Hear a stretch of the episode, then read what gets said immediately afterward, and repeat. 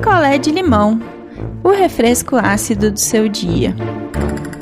É, vamos mais uma? É, história de Camila e Pedro. Essa história é mais curtinha, assim, não é um drama, mas eu achei muito engraçada e eu quero saber as ideias que vocês vão dar para Camila, que foi a Camila que me escreveu. Eles moram em Minas, Escolham aí uma cidade qualquer de Minas, porque eu sempre mudo mesmo os estados, né? Então vamos, vamos dizer que eles são de Minas. E a Camila tá com aí uma questão que ela tem que devolver uma coisa e ela não sabe como. O Pedro e a Camila namoram já há dois anos e só agora que ela veio conhecer a família do Pedro, porque a família do Pedro não morava em Minas e ela nunca tinha ido lá para o estado que a família morava, então o relacionamento dela era só com o Pedro. E a família do Pedro é meio chatinha, assim, sabe? Meio snob, cheio de frescura. Eles são jovens ainda, a Camila tem 23 e o Pedro tem 24. E o Pedro tem uma irmãzinha de 9 anos, que, segundo a Camila, é uma criança insuportável. Então, assim, é, não rolou uma química da Camila com a família do Pedro. Então, quanto menos ela encontra com eles, ela prefere. E ela não vai falar isso pro Pedro, lógico, né? Então ela inventa uma desculpa daqui, outra dali e vai levando. Só que teve é, um final de semana aí prolongado que os pais do Pedro resolveram viajar e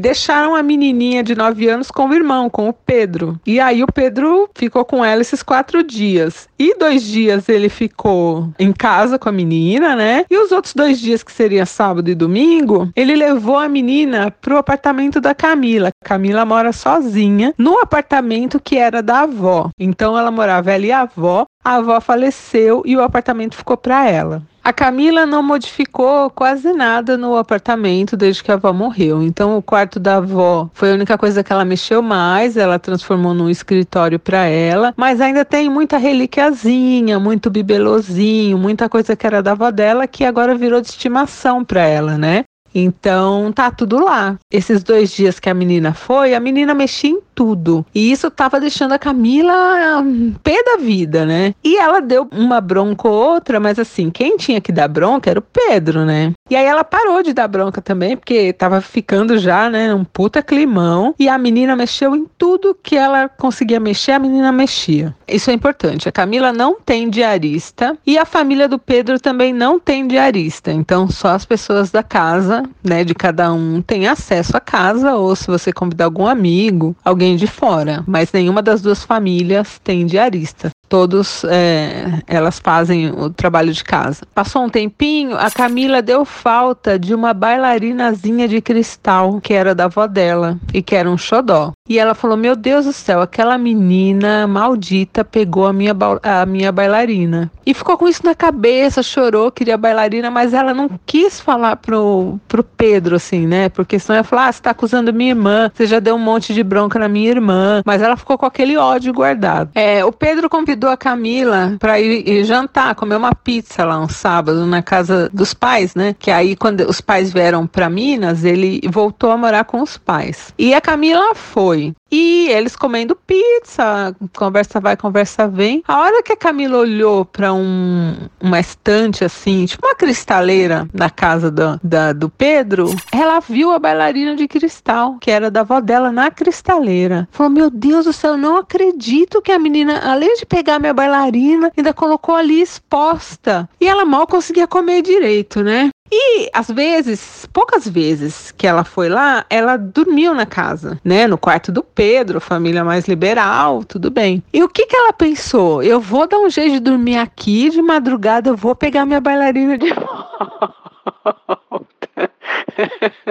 E foi exatamente isso que ela fez. De madrugada, ela fingiu que estava dormindo, esperou o Pedro dormir, deu uma sondada para ver se todo mundo estava dormindo, estava tudo quieto. O Pedro tem um cachorrinho pequeno, desses de raça, pequenininho. E o cachorrinho, onde ela ia, o cachorrinho tec, tec, tec, tec, tec, tec, tec, ia atrás. O cachorrinho ia atrapalhar. Então ela pegou o cachorrinho no colo, porque a patinha do cachorrinho, naquele silêncio, estava fazendo muito barulho. Então ela tinha que administrar o cachorro cachorrinho, abria a cristaleira, pegar a bailarina, fechar a cristaleira, tudo com o cachorrinho na mão e aquela tensão de alguém aparecer, né? Mas ela conseguiu. Foi lá com o cachorrinho no colo, abriu a cristaleira, pegou a bailarina, deu uma ajeitada nos enfeitinhos para tipo não ficar um, um lugar ali vago, sabe, onde tava a bailarina fechou, tudo isso no escuro com a luzinha do celular. Pensa que heroína, cachorrinho no braço, na mesma mão que tava o cachorrinho no braço, o celular assim com a luzinha. Não lanterna, luzinha mesmo assim da tela. E ela com a outra mão abriu e pegou. Fechou,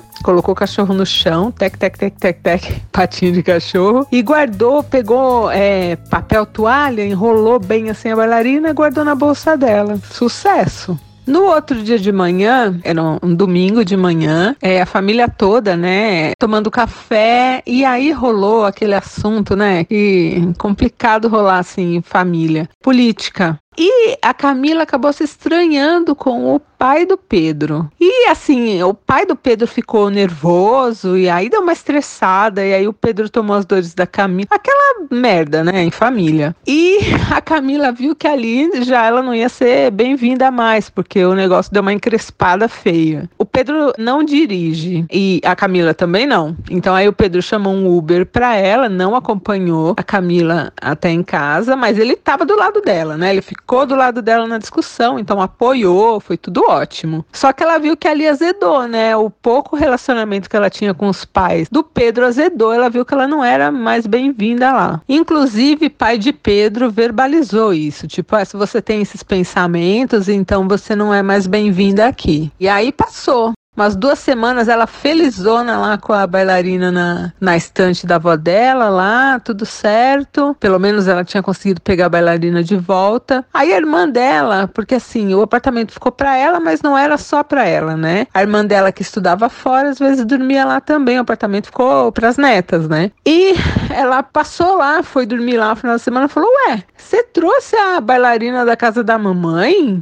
Ela falou: Não, a bailarina tava aqui comigo já faz tempo. Ela falou: não, a mamãe passou aqui um dia e pegou a bailarina e levou pra casa.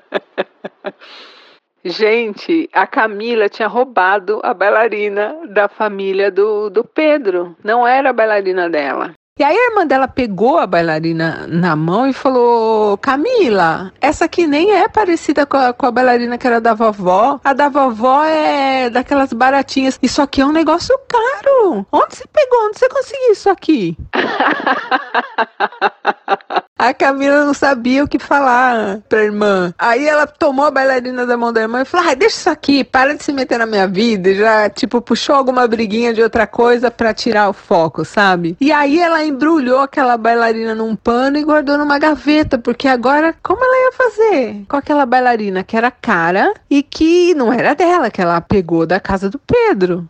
Ela resolveu não jogar fora, porque, né, puxa vida, não era dela, tinha que dar um jeito de devolver. Ela não tem mais contato com a família do, do Pedro, eles nem gostam mais dela. E como ela ia fazer? Entregar pro Pedro e falar: olha, eu peguei da sua casa achando que a sua irmã tinha pegado aqui da minha casa? Assim, era tudo muito complicado, porque o Pedro já estava estremecido com a família dele por causa daquela briga com ela, porque ele ficou do lado dela, né? E ela não sabia o que fazer com aquela bailarina. E um belo dia ela ligou pro Pedro assim, pra nada, né? Pra ver o que eles iam fazer, se eles iam no cinema. Ele falou: ai, é, depois eu te ligo aí que a minha mãe tá tendo chilique aqui porque sumiu não sei o que daqui. E ela tá colocando todo mundo pra procurar. E ela falou: o quê? Mas sumiu o quê? Dinheiro? Ela falou: não, sei lá, uma tranqueira dela lá da estante que ninguém acha onde tá.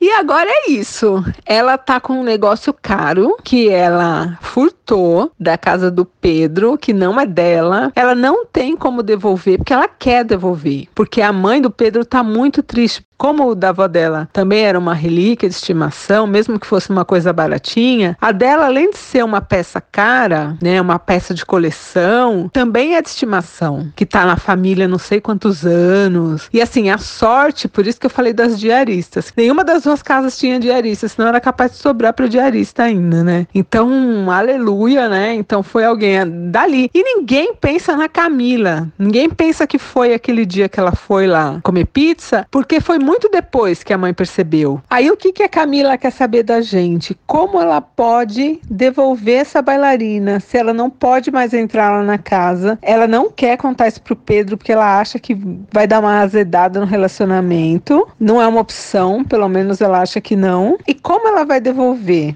Eu falei para ela que se o Pedro tivesse carro, ela podia colocar lá dentro do carro, né? E aí, sei lá, iam culpar a criança. O que é péssimo, sei lá, mas seria menos pior. Mas agora que ela não tem acesso mais a ninguém, ela não, não tem como enfiar no bolso do Pedro. Pedro não tem mochila. E mesmo assim, é pôr na mochila do Pedro, mas ele não tem mochila, não tem nada. Ele sempre vai com a carteira, o celular. Não tem onde ela colocar a bailarina. Vai mandar pelo correio anônimo.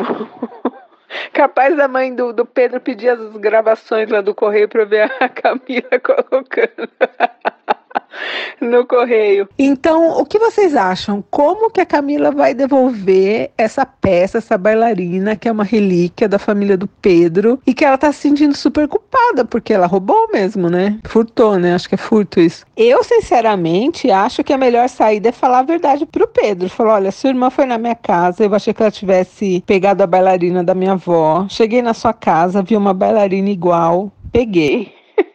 e trouxe. E aí agora eu sei que a minha tá na casa da minha mãe. Ela veio aqui, pegou, não me avisou. E eu quero devolver a sua. Toma. E aí, assim, o Pedro que se vira com a família dele também, porque ela não tem mais contato, né? Agora o, o medo dela é que ele brigue, que ele fique muito decepcionado. Tipo, ó, você acordou no meio da noite, abriu um, as coisas da minha mãe, mexeu nas coisas da minha mãe, porque é foda isso também, né? Gente, como ela vai devolver esse bibelô sem se comprometer e assim, sem o Pedro também surtar? E ainda ela tem um medo maior. E se o pai do Pedro quiser dar queixa dela? Nem sei se pode, né? Mas pode, deve poder, né? Tipo, ela furtou e se arrependeu. se o Pedro contar, né, em casa, ou ela vai ter que pedir a cumplicidade do Pedro para mentir e, colocar a bailarina lá em algum lugar e depois ele mesmo falar: Olha, mãe, é isso aqui que você tá procurando? Achei. Porque aí ele vai estar tá mentindo também, né, pra mãe dele. É correto ela colocar o Pedro nessa situação de ter que mentir pra mãe, entendeu? É complicado. Então eu encerro, foi curtinho, esperando que vocês criem soluções para a vida de Camila, como ela pode fazer para devolver essa bailarina. Por enquanto, ela não conta com opção que eu dei, que seria contar toda a verdade. Ela acha que vai dar muito rolo. Então, vocês têm alguma sugestão? Se você tem uma história para um dos quadros aqui do nosso canal Não Inviabilize, escreva para o e-mail nãoenviabilize@gmail.com. Gente, minha equipe técnica, edição e sonorização Léo Mogli, voz das vinhetas. Tem uma linda que faz as minhas vinhetas, que é a Priscila Armani. Lá no site eu tenho também dois colaboradores. Revisão de textos Gabriela Leite e apoio Bruno Bezerra. E, gente, tem o grupo do Telegram, você vai na busca e coloca Não Inviabilize, você vai achar o nosso grupo. A gente conversa sobre todas as histórias. Lá vocês podem sugerir coisas também. E no grupo eu tenho dois queridos que são voluntários, que são os moderadores, que é a Elizabeth e o Dourado. Então vamos lá, vamos pro grupo. Quer a sua história contada aqui? Escreva para nãoenviabilize.gmail.com Picolé de limão é mais um quadro do canal Não Enviabilize.